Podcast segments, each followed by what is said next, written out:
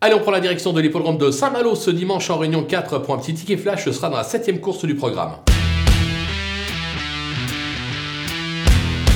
Dans cette épreuve, on va plébisciter numéro 7, euh, Goldbuster. Euh, deux courses cette année. On sent que le cheval est en train de monter euh, en puissance. Il a maintes fois montré sa valeur la saison dernière et Eric Raffin lui sera associé. Eric Raffin est assez confiant. L'engagement est plutôt favorable. Il ne devrait pas descendre du podium, comme on dit. Raison pour laquelle on va le tenter gagnant et placé.